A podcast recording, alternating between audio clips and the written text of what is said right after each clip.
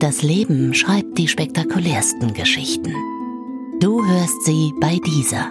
Bei den wenigen Begegnungen grüßte er freundlich und dann ging er in seinen Bunker und mutierte zu einer grausamen Bestie. Das Böse. Ein dieser Originals Podcast.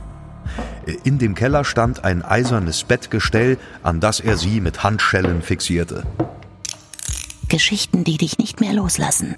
Spannend, schockierend, nervenaufreibend. Hartmut stürzt, Günther auf ihn drauf, er wirkt seinen Freund, er wirkt ihn, bis er sich nicht mehr regt.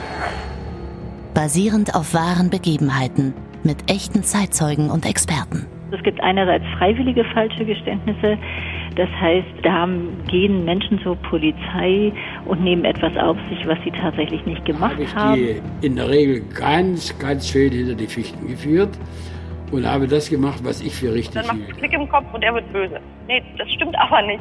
Solche Täter und gerade psychopathische Täter, die haben ja eine Persönlichkeitsstörung.